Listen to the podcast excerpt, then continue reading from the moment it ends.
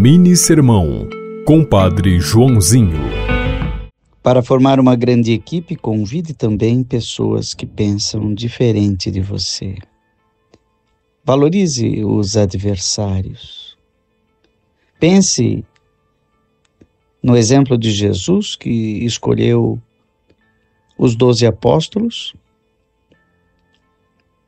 compondo sua equipe com pessoas bem diferentes. Não eram todos carpinteiros de Nazaré. Alguns eram pescadores de Cafarnaum, empreendedores, gente que pagava imposto.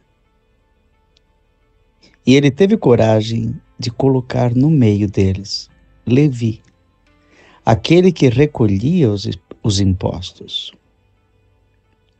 Imagino como não deveria ser difícil a convivência entre pagador e o cobrador de impostos.